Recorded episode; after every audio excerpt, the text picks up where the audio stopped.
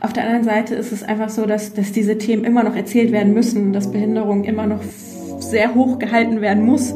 Deswegen fühle ich da schon so eine Verantwortung auch, das, das Thema auch immer wieder auf den Tisch äh, zu, zu packen. Das ist Judita Smikowski. Sie ist Journalistin und Podcasterin. Sie arbeitet unter anderem für die Taz und für den Bayerischen Rundfunk und sie ist Redaktionsleiterin von Die Neue Norm, ein Magazin für Vielfalt und Disability Mainstreaming. In dieser Podcast-Folge erklärt Judita, was das genau ist und warum die Corona-Zeit ihr als Rollstuhlfahrerin zum Beispiel mit den vielen Streaming-Events ganz neue Möglichkeiten eröffnet hat. Wieder zur Normalität zurückzukehren, heißt eigentlich auch behinderte Menschen wieder außen vor zu lassen. Und wir reden in dieser Folge über Juditas erste große Liebe, die Geige. Sie stand ganz kurz vor einer großen Karriere. Ja, kurz vor Karriere, genau. Aber nee, dann irgendwie noch nicht. Die Medienmacherin im Gespräch mit Freddy Schürheck. Hallo alle und herzlich willkommen zu einer neuen Folge von Die Medienmacherin. Dieses Mal mit der, ihr habt es gerade gehört, zauberhaften Judita. Hallo. Hi. Und du hast mir gerade schon verraten, du sitzt ja gerade vor zwei großen Bildschirmen, die sehe ich bei dir im Hintergrund. Du bist nicht bei dir zu Hause, du bist jetzt nicht so ausgerüstet, dass du da quasi äh, irgendwie Medien rund um die Uhr an deiner Wand konsumierst, sondern du bist im Büro. Wo bist du? Genau, in Berlin am Hauptbahnhof äh, bei den Sozialheldinnen, ähm, ja, meinem Arbeitgeber. Dein Arbeitgeber, der netterweise dir die Zeit einräumt, dass du jetzt äh, mit uns sprechen kannst. Ich freue mich total. Ähm, die erste Frage, die ich immer mitstelle, ist, was war dein erster Medienjob? Weißt du das noch, wann du das erste Mal für die Medien gearbeitet hast? Oh je, ähm, das muss, ich habe Germanistik angefangen zu studieren, zwei Semester lang und dann habe ich gewechselt aber währenddessen äh, wusste ich schon, dass ich in den Journalismus äh, wollte und habe, glaube ich, ein Praktikum gemacht, natürlich ein Praktikum, ähm, in einem ähm, Zeitschriftenprojekt, was so an, an so einen Bildungsverein angeschlossen war. Das war, glaube ich, das erste. Einer der ersten. Und dann ähm, das Hamburger Abendblatt, ähm, also meine, meine Heimat-Kreiszeitung äh, sozusagen, die ja dann groß war, weil es Hamburg war ähm, und da in der, in der Weltpolitik, nicht in der Lokalpolitik, sondern in der Weltpolitik. Guck mal, direkt groß angefangen. Normalerweise ist hier der Standardsatz dann immer, oh ja, ich war beim Schützenverein oder ich war beim Kaninchenzüchterverein. Wirklich, das ist ja immer so ein Klischee, aber wirklich viele von uns waren ganz am Anfang beim Kaninchenzüchterverein. Gut, du hast halt die Weltpolitik gemacht, ist ja auch schön. Jetzt hast du gerade gesagt, du hast zwei Semester Germanistik studiert. Ich habe ja tatsächlich, ich glaube, äh, wie viel habe ich dann gebraucht? Zwölf Semester Germanistik studiert. Du hast früher aufgehört, hast dann ja Online- ähm, und Kulturjournalismus studiert. Warum dieser Wechsel? Ähm, weil ich in die Praxis rein wollte, weil ich irgendwie praktisch arbeiten wollte, weil ich ähm, ja auch irgendwie wusste, dass, dass viele Leute, wenn sie gerade aus einem kleineren Städtchen kommen, schon irgendwie seit sie 16 sind, bei der Lokalzeitung arbeiten. Und ich irgendwie als Hamburgerin dachte mir so, ja, nee, ich hatte diese Berührungspunkte nicht. Und dann war ich so ein bisschen ungeduldig und so, ich will ins Machen kommen, ich, ich brauche diese Praktika, das, das hatte ich schon irgendwo gehört, ähm, dass man total viel Praktika machen muss. Und ähm, habe dann den Zeitcampus Studienführer, glaube ich, gekauft. Und da war dann eine Umfrage und zum Thema Journalismus war wirklich die Hochschule Darmstadt, Online-Journalismus sehr hoch an Praxisanteil. Ähm, und da habe ich mir einfach gedacht, okay, das, das möchte ich eigentlich eher, als hier so Mittelhochdeutsch und, und so zu lernen im, im Germanistikstudium. Ja, und Althochdeutsch, ne? Musste ich auch genau. durch. Mittelhochdeutsch bin ich direkt auch einmal durchgefallen. Erste, erste wichtige Prüfung an der Uni und direkt durchgefallen. Das war sehr deprimierend. Althochdeutsch äh, musste ich dann sogar auch im Examen mitmachen. Also es war so richtig, äh, und auch Altfranzösisch, ich habe noch Französisch studiert in Heidelberg, die haben so richtig viel Wert gelegt auf diese alten Sprachen und man dachte sich wirklich, das werde ich nie, nie, nie in meinem Leben wieder ja. brauchen. Verrückt. Ja gut, und bei euch dann eben sehr praxisorientiert. Äh, du hast gerade schon selbst auch gesagt, natürlich hast du am Anfang Praktika gemacht, natürlich haben wir das alle gemacht. Wir sind die Generation Praktikum. Und ich weiß nicht, wie viele Praktikumsgeschichten ich schon gehört habe hier im Podcast. Wir hatten zum Beispiel mit Melissa Carley, die Moderatorin von Sat1 und Six, kennst du wahrscheinlich auch. Die hat hier erzählt, sie hat, ich glaube, acht oder neun Praktika gemacht äh, und ganze Seite voll im Lebenslauf. Wie sieht's bei dir aus? Wie viele waren es? Auch um die so rum, weil ich in jeden Semesterferien einfach ein Praktikum auch gemacht habe. Einerseits, äh, um Geld zu verdienen, ähm, weil ich dann ja auch in der Hochschule Darmstadt in dem kleinen Städtchen wieder gewohnt habe. Da war das kleine Städtchen, aber das war dann so klein, die Burg hieß es, ähm, dass es da nicht so richtig so eine Kreispresse gab und ich ja auch im Rollstuhl irgendwie unterwegs bin und nicht die Lokalreporterin sein kann. ähm, die irgendwie von, von einem Termin zum anderen hetzt. Und ähm, ja, deswegen habe ich eher die Praktika dann in den Semesterferien gemacht und dann bin ich immer wieder nach Hamburg zurück, ne, in, in meine Heimatstadt und habe dort die Praktika gemacht. Ähm, ja. Auf alle 87.000 Praktika von dir können wir jetzt leider nicht gucken, aber vielleicht können wir so Highlight- und Lowlight-mäßig gucken. Was war so das beste Praktikum, was dir am meisten gebracht hat? Und was war vielleicht eins, wo du sagst, hat mir zumindest was gebracht, als dass ich weiß, das ist nicht mein, mein Genre oder das ist nicht, nicht die Art von Journalismus, die unbedingt für mich gemacht ist. Ähm, ja, also das, was eher, wo ich auch froh war, dass ich es gemacht habe, war auch mal in der Agentur zu sein, in der Werbeagentur, ähm, um dann auch zu wissen, okay, das ist jetzt äh, vielleicht nicht mein, mein Ding, aber da auf jeden Fall die Sachen auch kennenzulernen, die, die Arbeitsweisen und, und auch den Umgang mit Sprache dort. Das fand ich jetzt auch wichtig. Also das ist jetzt nicht vergeudete Zeit. Es war nur, es war nur klar, dass ich das nicht machen will. Ähm, und so das Highlight war ähm, ein Praktikum beim ZDF-Studio in Warschau. Das war toll. Okay, das ist ja ähm, wirklich cool. Das war schön, ähm, obwohl es natürlich da auch äh, ja um die deutschen ZuschauerInnen geht, das ist klar. Ne? Und äh, da muss ich sagen, sind ja natürlich noch viele Vorurteile drin. Also es ist eher so der Zweite Weltkrieg, der da immer noch aktuell war. Und ähm, ja, da hat man einfach so ein bisschen gemerkt, wie, wie denn das Polenbild ist äh, in Deutschland. Und das fand ich ein bisschen schade, aber da wurden auch auf jeden Fall neue Impulse gesetzt. Aber so der, der Haupt-ZDF-Zuschauer damals ähm, war so interessiert an, an, am Zweiten Weltkrieg und Polen ist ja so viel mehr als das. Ja, das ist halt krass, wenn man dann so als, ähm, als Cory oder auch als Praktikantin bei den Corys mitsieht, äh, also sieht, mit welchen Klischees man dann wieder so äh, konfrontiert ist und denkt sich, okay, das denken die also über uns Deutsche. Mhm. Interessant. Ähm, Agentur hast du gesagt, das finde ich auch ein spannendes Thema, weil wir das tatsächlich auch im Podcast immer mal wieder hören, dass es da so Überlappungen gibt, eben zwischen dem Agenturleben und dem Journalismus. Was würdest du dir denn, was würdest du denn sagen, ähm, was hat das vielleicht, dieses Praktikum, auch wenn es nur kurz war, für dich als Journalistin gebracht? Ist es vielleicht das das on-point klare Texten oder so oder irgendwas, was du mitziehen konntest in dein journalistisches Leben? Ja, auch das Pitchen irgendwie, ne? Also Pitch ist ja ein Wort, was man da einfach jeden Tag hört und das einem jeden Tag um die Ohren fliegt und äh, darum geht's auch im Journalismus, ne? Also man muss irgendwie mit seiner Idee überzeugen oder man muss das tun, um oder vieles tun, um die beste Idee auch zu haben, um, um die auch dass die ausgereift ist, dass man dran arbeitet, dass sie in einem arbeitet und dass man dann irgendwann zum Best, zur besten Idee kommt oder zum besten Dreh des Themas. Also das, da sehe ich auf jeden Fall die Parallele. Ja, voll gut. Ja, und eine andere Geschichte war, dass ich äh, durch einen Tweet auch ähm, oder durch Twitter ein Praktikum bekommen habe bei der Taz in Berlin. Das, ähm, das ist irgendwie auch, das war so cool und äh, da habe ich mich auch so gesehen gefühlt und dachte so, wow, ja. schön, dass es so klappt. Äh, Direkt und einfach über Twitter. Wie hat das funktioniert? Also du hast was Schlaues getwittert und dann haben die dich angeschrieben oder wie ging's? Nee, ich hatte tatsächlich vorher einen Gastkommentar äh, dort geschrieben in der Taz und äh, da hatte ich noch einen Blog damals und dadurch wurden sie auf mich aufmerksam. Und dann hat mich äh, ein Redakteur ähm, angetwittert und meinte so, ja, möchtest du nicht für ein Praktikum auch äh, vorbeikommen aufgrund dieses Textes? Und das war irgendwie so viele schöne Ereignisse, die dann so ins Rollen kamen und halt über Twitter. Und über Twitter habe ich auch immer wieder Protagonistinnen natürlich gesucht oder aber auch wieder Praktika oder Jobs. Ähm, ja, also das ist schon echt eine tolle Möglichkeit irgendwie. Aber Twitter ist, ist es, die coolen Kids heutzutage, die nutzen das wahrscheinlich nicht mehr.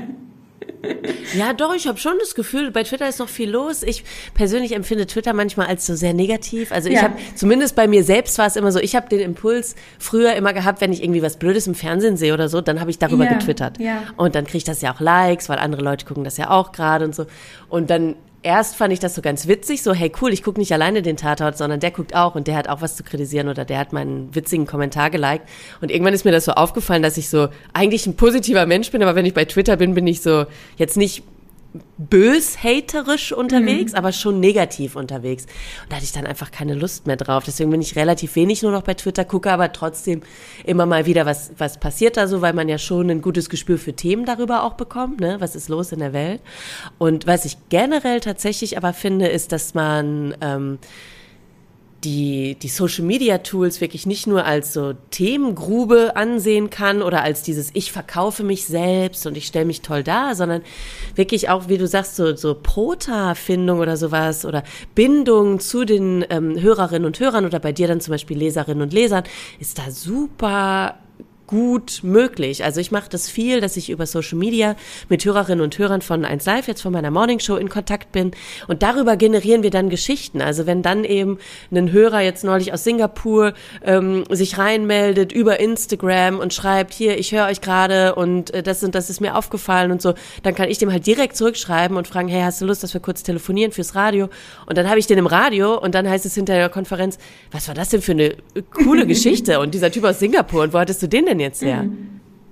Ja, Social Media, oder? Also, aber du machst es ja dann scheinbar ähnlich. Ja, nee, aber als du das eben erzählt hast, muss ich dir auf jeden Fall zustimmen. Das war, das war so vor sieben Jahren oder so. Da, von der Zeit rede ich, als, als es alles noch ein bisschen kleiner war, ne? Und als wir die Herzen mhm. verteilt haben und nur bestimmte Leute da waren und ja, natürlich die Debatten noch nicht äh, teilweise wieder so toxisch waren. Aber ähm, was ich irgendwie auch immer wieder Journalistinnen sage, dass dort behinderte Menschen auch so zu finden sind, weil sie sich dort auch barrierefrei ähm, mitteilen können. Ne? Also und da kann man dann auch wieder die Geschichte erzählen. Ähm, das ist dann nicht eine Demo, wo man hingeht und äh, wenn man irgendwie im Rollstuhl sitzt, ähm, dann, dann fühlt man sich auf einer Demo nicht so wohl, mitten im Pulk vielleicht oder so. Ähm, oder ist es einfach nicht barrierefrei, wenn man zu einer Podiumsdiskussion möchte und, und Twitter oder die sozialen Medien sind da so der erste Schritt, um sich einfach mitzuteilen. Ja, voll. Also man bekommt einfach wirklich was äh, erste Handinfo von Leuten mit aus, ne, egal aus äh, ja. egal welchem Umfeld oder so, da hast du wirklich ähm, die Möglichkeit, zumindest wenn du den richtigen Leuten folgst und so, wirklich auch ähm, gute Einblicke zu bekommen. Ich hatte zum Beispiel bei dir bei Twitter gesehen gehabt, das hattest du äh, retweetet, dass äh, der Jonas Kaper, Kollege von dir, einen Workshop hält bei dem Medien äh, Zukunftsfestival mhm. und äh, der Tweet ist mir eben reingespült worden in meine Timeline. Dann bin ich direkt da drauf, habe geguckt, ah ja, klingt spannend und habe dann auch mitgemacht. Es war ein super spannender Workshop, ja. von dem ich nichts mitbekommen hätte. Normalerweise, wenn ich dir nicht folgen würde. Ne? Also cool. deswegen, das ist äh, total die gute Bereicherung auch für Medienschaffende, eben wirklich sich zu gucken, wem folge ich, von wem kann ich mir vielleicht noch ein bisschen was abgucken auch oder so. Wer gibt einem gute Impulse und nicht unbedingt nur wer äh, postet witzige Diss-Kommentare über den Tatort. So. Ja. Das ist auch, ist auch Unterhaltung, aber bringt einen vielleicht nicht unbedingt so viel weiter.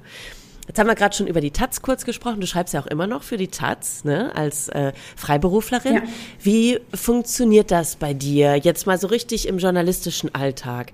Ähm, bist du regelmäßig bei Meetings von der Taz dann dabei und pitcht dann da eben Themen in alter äh, Agenturmanier oder ähm, fragen die dich angezielt? Also wie funktioniert das? Ähm, das ist so zwei Wege mäßig. Also ähm, einerseits werde ich auch angefragt manchmal zum Thema Inklusion, zum Thema Behinderung, was irgendwie sehr schön ist, dass man da irgendwie schon so ja im Hinterkopf ist mit dem Namen. Da fragen wir mal Juditha. Oder ich schlage auch selber Themen vor. Ähm, das muss auch nicht unbedingt bei Thema Behinderung sein, sondern auch andere. Ne? Also ich schreibe auch gerne über Kultur. Ähm, das heißt, also da bin ich thematisch nicht so ganz eng, weil es ja auch dieses Freiberufliche ist. Ne? Also in meinem Hauptjob äh, bei die neue Norm zum Beispiel, da ist das Thema einfach Behinderung und Gesellschaft und deswegen schaffe ich mir da auch manchmal so einen Ausgleich und äh, schreibe auch mal über Kulturelles. Letztens habe ich mal einen, Text über Tanz geschrieben, jetzt nicht für die Taz, ähm, aber es war einfach auch mal wieder schön, ähm, einfach ein komplett anderes Thema zu haben. Absolut. Und du hast ja selber, glaube ich, auch, wenn ich es richtig im Kopf habe, in einem Artikel für die Taz mal geschrieben darüber, wie es eben ist, als Journalistin mit Behinderung ähm, in den Medien zu arbeiten und dass man eben nicht immer nur in Anführungszeichen für dieses eine Thema stehen will, sondern eben natürlich auch eine Diversität einfach an Themen haben will.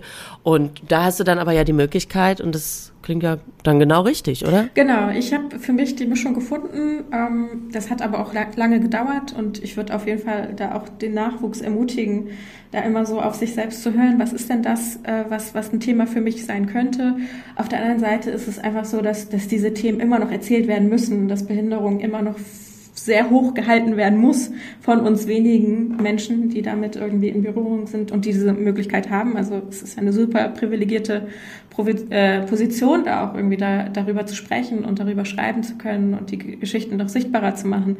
Deswegen fühle ich da schon so eine Verantwortung auch, dass das Thema auch immer wieder auf den Tisch äh, zu zu packen. Und ähm, das war bei der Taz jetzt ganz schön, dass ich ähm, Teil auch war einer Serie ähm, des Journalismus. Also was verändert sich nach oder was hat sich nach Corona verändert? Also nach Corona, ne? wir sind ja eigentlich immer noch mittendrin, aber genau, da wurde so ein bisschen äh, Bilanz gezogen und da war einfach der barrierefreie und inklusive Journalismus ein Teil davon. Und das ist irgendwie auch schön, dann Teil einer Reihe zu sein und da irgendwie auch zu Bilanz zu ziehen und so ein bisschen auch äh, wieder den erhobenen Zeigefinger in Anführungsstrichen zu sagen, so ähm, jetzt wieder zur Normalität zurückzukehren, heißt eigentlich auch behinderte Menschen wieder außen vor zu lassen. Ne? Also wenn dann wieder die Veranstaltungen in irgendwelchen denkmalgeschützten Gebäuden sind, ähm, mhm. dann streamt es doch mit. Und über den Denkmalschutz müssen wir dann auch nochmal sprechen, aber Stream ist doch eine gute Idee. Ja, oder allein schon Interviews, ne? Also, äh, dass du dann eben zum Beispiel nicht am Tag zu drei verschiedenen Interview-Locations fahren musst ähm, für ein Gespräch, ja. was ja ganz einfach auch über Zoom möglich wäre, ne? Das heißt, du würdest schon sagen, dass für dich eben Corona teilweise die Arbeit dann auch erleichtert hat, vielleicht.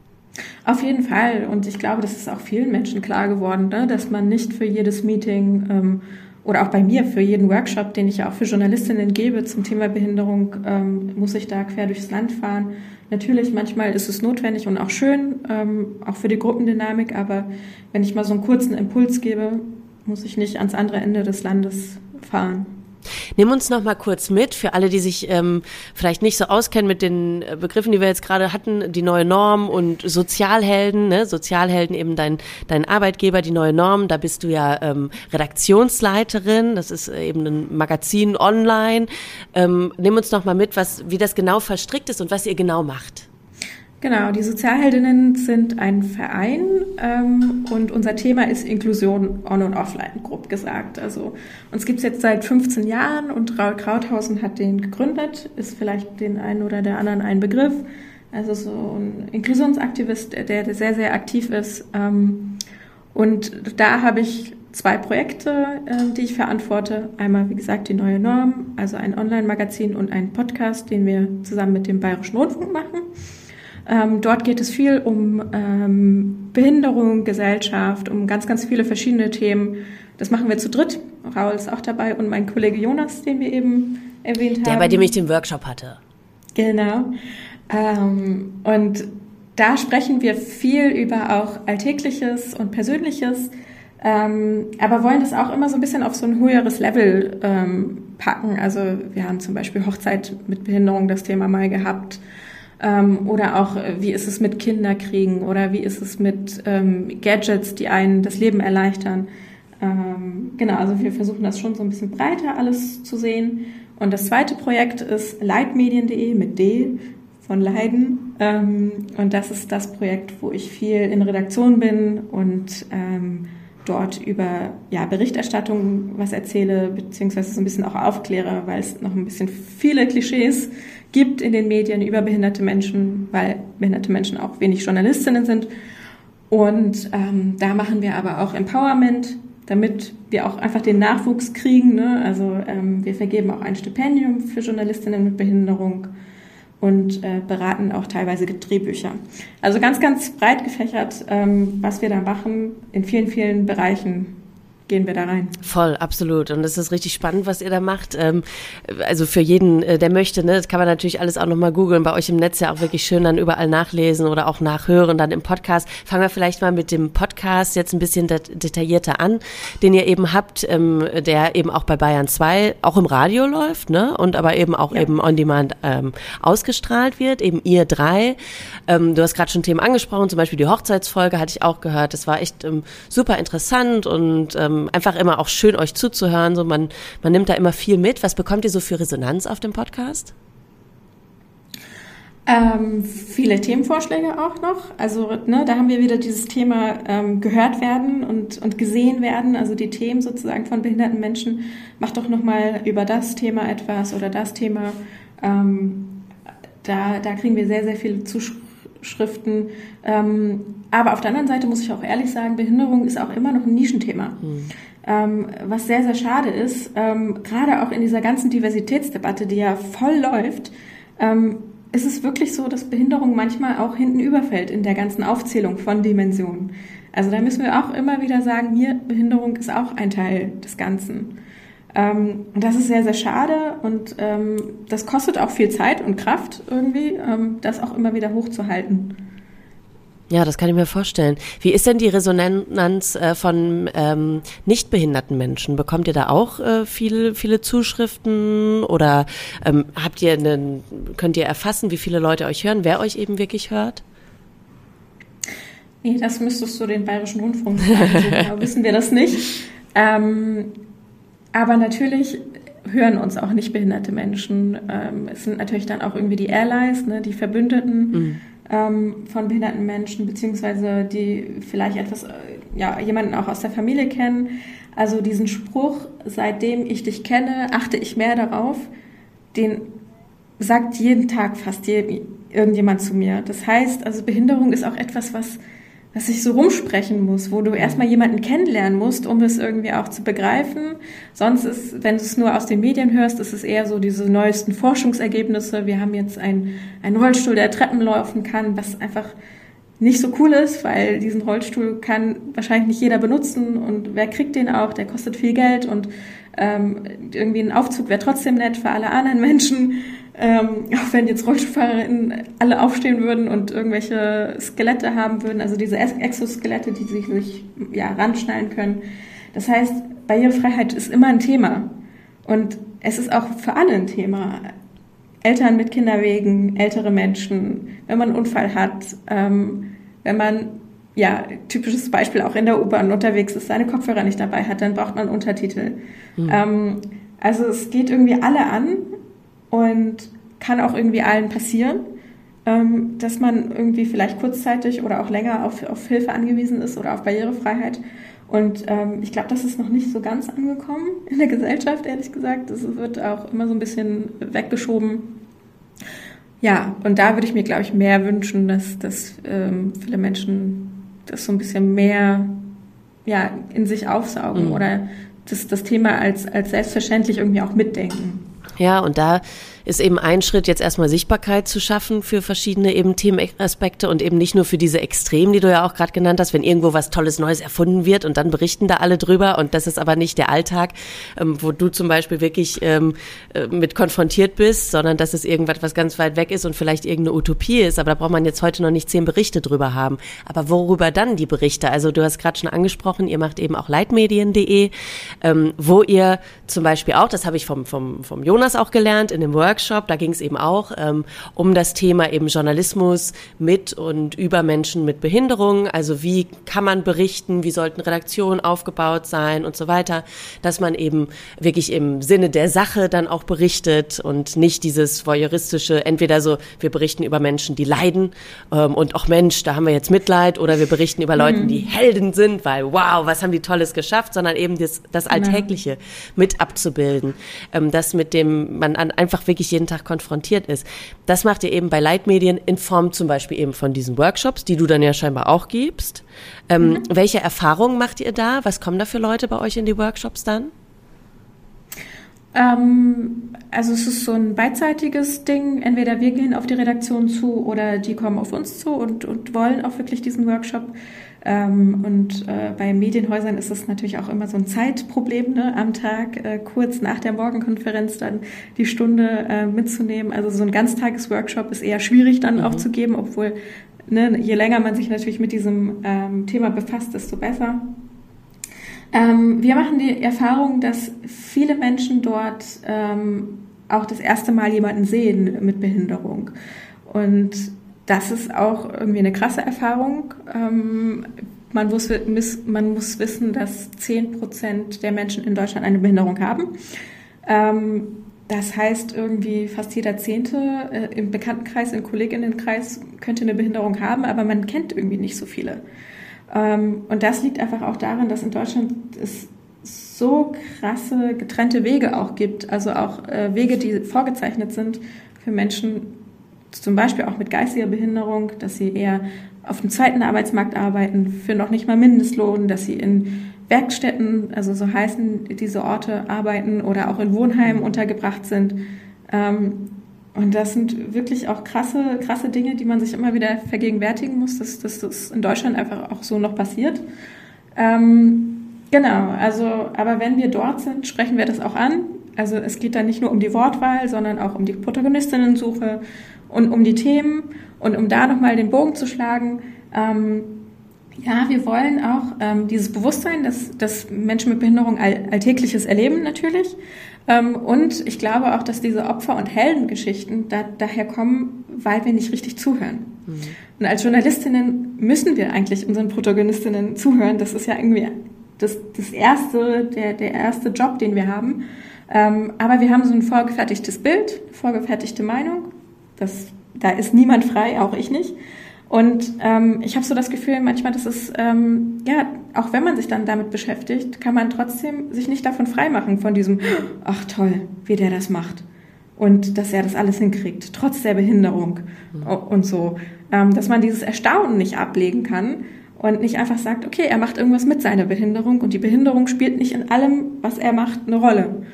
Ähm, da habe ich wirklich manchmal den Eindruck, dass das ganz, ganz schwer ist, ähm, das durchzubekommen, beziehungsweise die Protagonistinnen erzählen es ja so.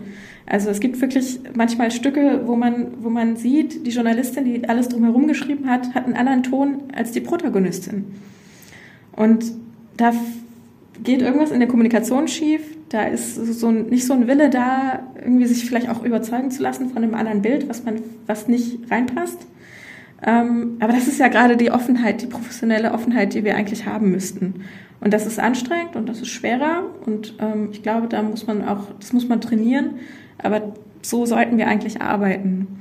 Und deswegen wäre es schön, da ja jenseits dieser Alltagsberichterstattung und auch jenseits dieses, er hat die und die Diagnose und das ist die Geschichte, hin zu, was macht diesen Menschen eigentlich noch aus?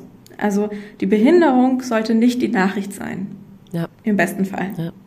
Vielleicht ist ein Problem auch, wenn ich jetzt nochmal gerade darüber nachdenke, wie wir beide darüber gesprochen haben, eben Protagonistensuche und so, ist ja wirklich ein großes Thema jeden Tag bei uns. Egal für welches Medium wir arbeiten, man will immer den perfekten Protagonisten suchen.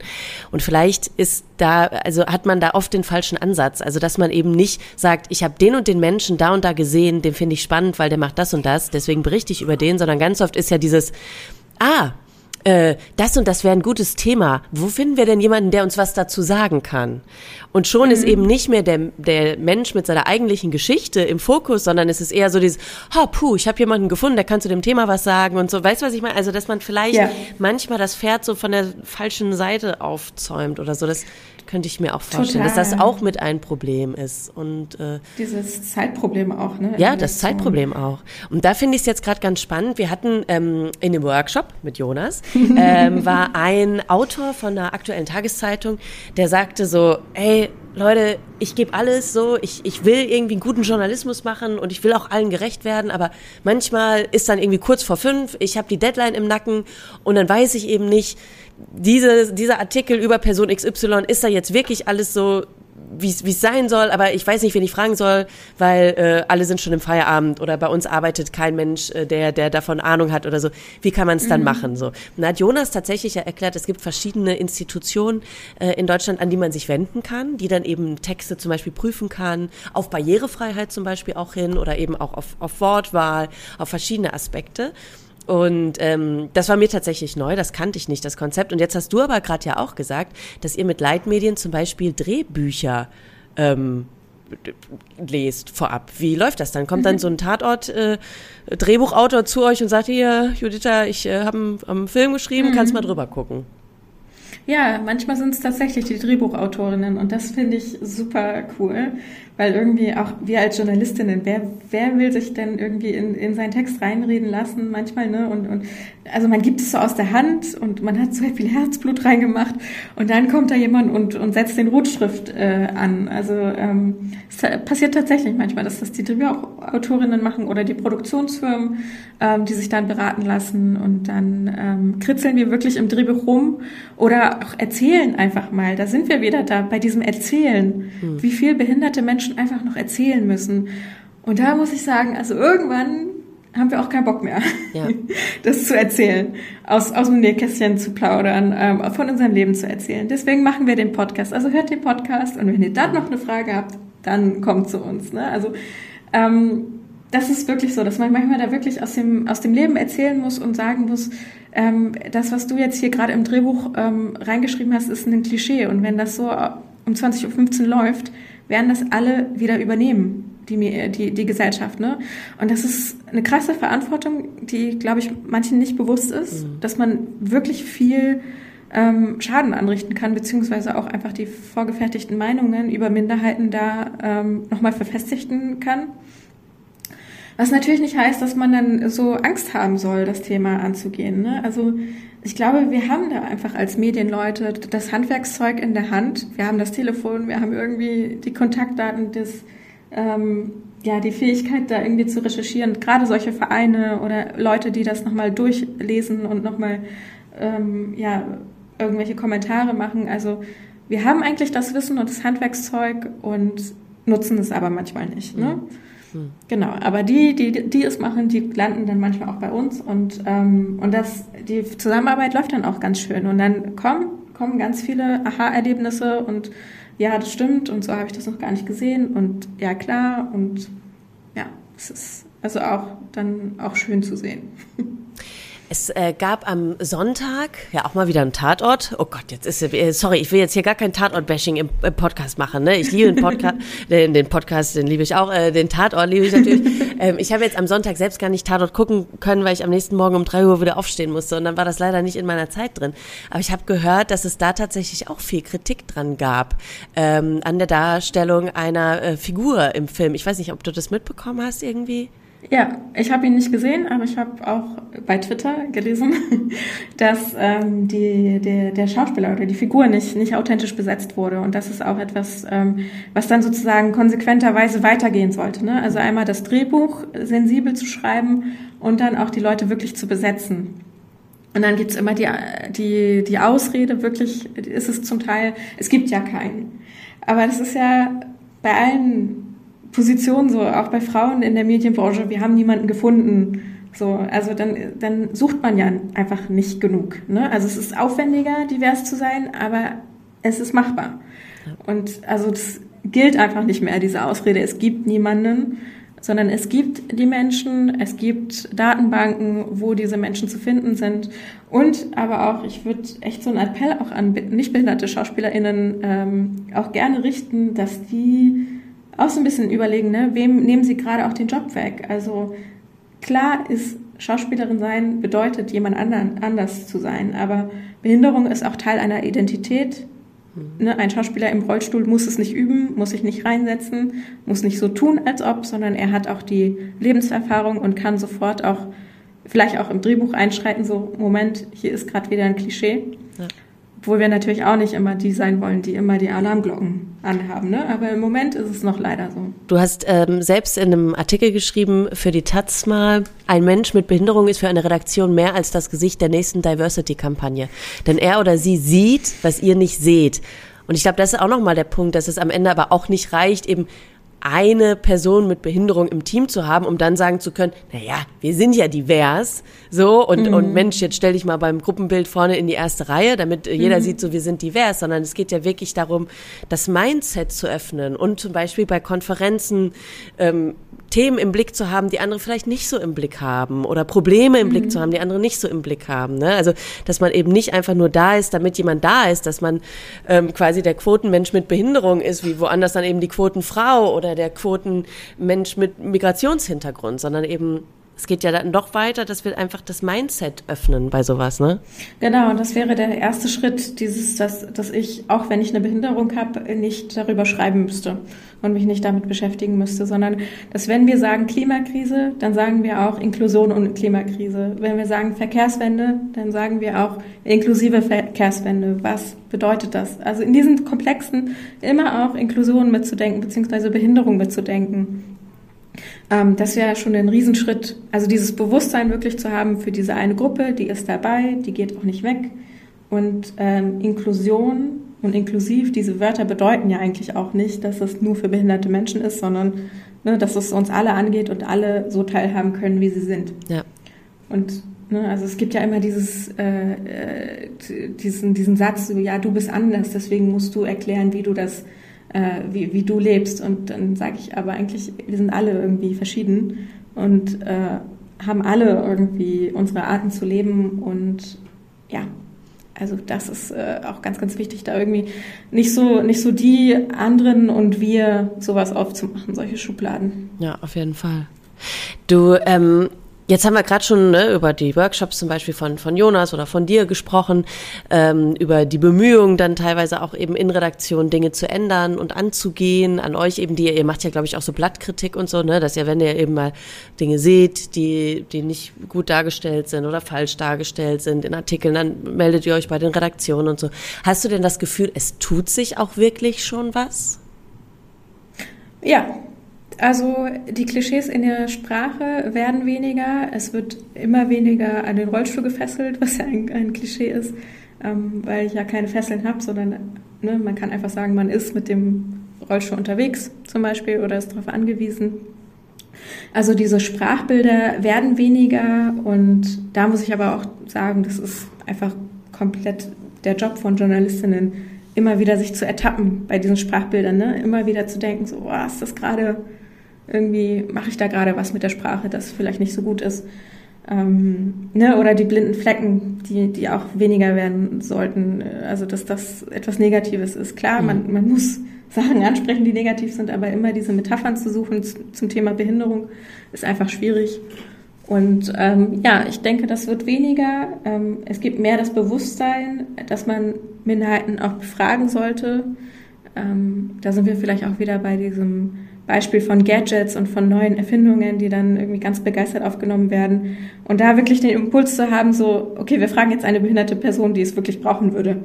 Kannst du damit was anfangen? Hm. Ähm, so, äh, das kommt schon viel öfter vor, aber da muss auch noch jede Menge passieren. Und ich habe auch den Eindruck, dass die Information an sich, jetzt nicht nur, wie sie dann sprachlich tatsächlich von der Wortwahl dargestellt wird, sondern auch die Form, auch irgendwie immer barrierefreier wird. Also immer mehr Podcasts zum Beispiel, die auch irgendwie als Transkript online zu finden sind oder so, ne? Oder dann eben, du hast schon angesprochen, ähm, Insta-Videos, die mit Untertitel laufen oder so. Das hat ganz unterschiedliche Gründe. Manchmal auch einfach, weil man sagt, ja, manche Leute, ne, dann ohne Kopfhörer oder was hast du ja auch gesagt, hören die das, äh, also sehen's und so. Aber irgendwie durch vielfach ja auch mehr technische Möglichkeiten, finde ich, lösen sich auch schon verschiedene Barrieren, kommen mir zumindest so vor, weil du ja auch relativ easy zum Beispiel einen Podcast mit einer Software ähm, als, als äh, Text quasi haben könntest. Also das, wo wir beide damals noch im Praktikum dann gesessen hätten und transkribiert hätten. Sagen wir, wie es ist.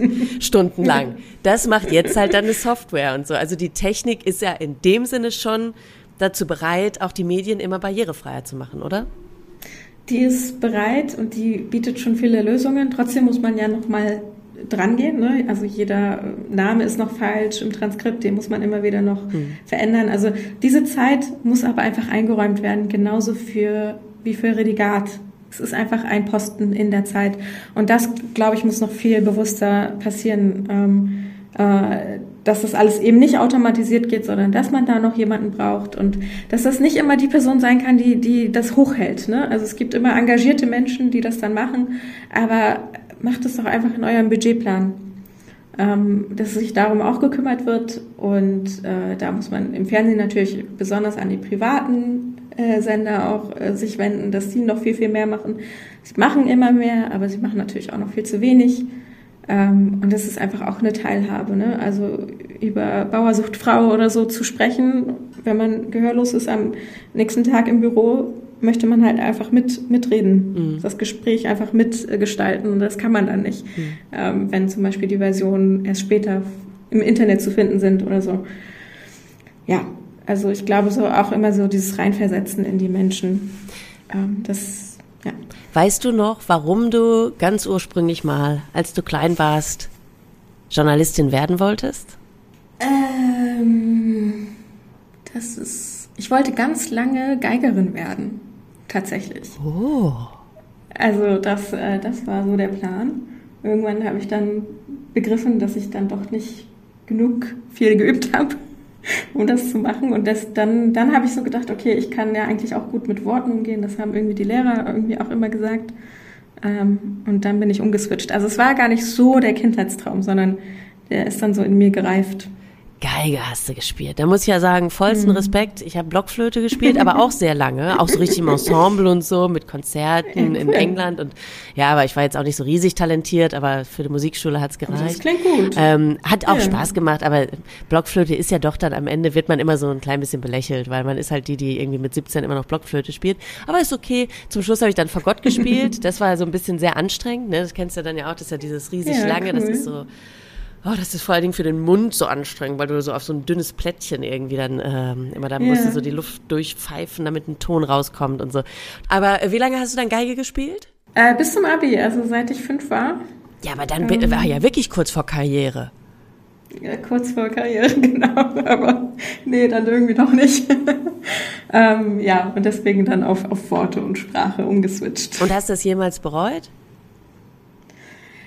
Nee, ähm, weil ich ja auch äh, immer wieder Berührungen habe mit dem Thema ne? und dann als Journalistin einfach das weitermachen kann und die Leute befragen kann und, und sagen kann, das kann ja jetzt nicht sein, dass in der Oper immer nur noch 80-jährige Menschen äh, zu Besuch sind. Wie wollt ihr das mal hier hm. irgendwie anders machen? Ja. Also so so näher ich mich jetzt dem Thema. So hat man immer noch Berührungspunkte. Ja, und ich habe äh, neulich meine alte Musiklehrerin aus der Schule wieder getroffen, die auch nur sagte, mhm. ja, sie wäre schon, also meinte sie, ja, Frau Schirk, ich finde es ja schön, dass Sie der Musik treu geblieben sind. Und dann habe ich so ein bisschen verwirrt geguckt und meinte, mm, ja, und sie so, ja, Sie spielen ja den ganzen Tag im Radio Musik. Und dann dachte ich so, stimmt irgendwie bin ich der Musik treu geblieben. Und da habe ich auch die Musikerinnen und Musiker manchmal zu Interviews da, also auf eine gewisse Art und Weise, nur halt ohne Blockflöte. Ähm, du jetzt für die nächsten Jahre, was sind so die ähm, Medienziele, sage ich mal, die du hast? Du bist ja wirklich super aufgestellt jetzt gerade, ne? Podcast, Taz, Sozialhelden, du hast wirklich mehr als genug zu tun. Gibt es aber irgendwas, was du gerne machen würdest, so in nächster Zeit? Ah, ich, äh, da, da, fällt mir wieder ein, als Kind äh, beziehungsweise als Jugendliche habe ich das Schreipflicht gerne gelesen von der Süddeutschen und habe dann auch immer gesagt, oh, wenn ich groß bin, möchte ich das machen, das Streiflicht zu schreiben.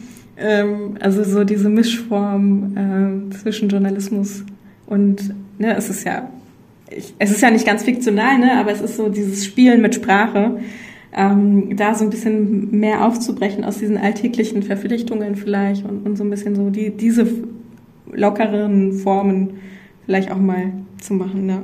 ja, musst du vielleicht mal twittern, dass du das gerne machen würdest, als Süddeutsche? genau. Ey, kann ja funktionieren. Es kann funktionieren. ja. Das war richtig schön, dass wir beide uns ausgetauscht haben. Ich sende dir ganz liebe Grüße in dein Office nach Berlin. Wir lesen uns bei Twitter und äh, treffen uns ja vielleicht irgendwann mal im, im echten, äh, unvirtuellen Leben. Ich würde mich sehr, sehr freuen. Vielen, vielen Dank dir für deine Zeit. Ja, total. Dankeschön. Wenn ihr mehr hören wollt von Judith Smikowski, dann abonniert ihren Podcast Die Neue Norm vom Bayerischen Rundfunk oder ihr folgt ihr einfach bei Twitter. Wenn ihr mehr wissen wollt über barrierefreien Journalismus, dann geht doch mal auf leitmedien.de, Leit mit D. Und wenn ihr mehr zum Thema Printjournalismus hören möchtet, dann checkt doch gerne mal die Folge mit Amna Franzke und Martina Kicks, der Chefetage von Zeit Campus. Auch die beiden waren hier meine Gästin im Podcast. Und es gab Sekt. Nur eine Flasche.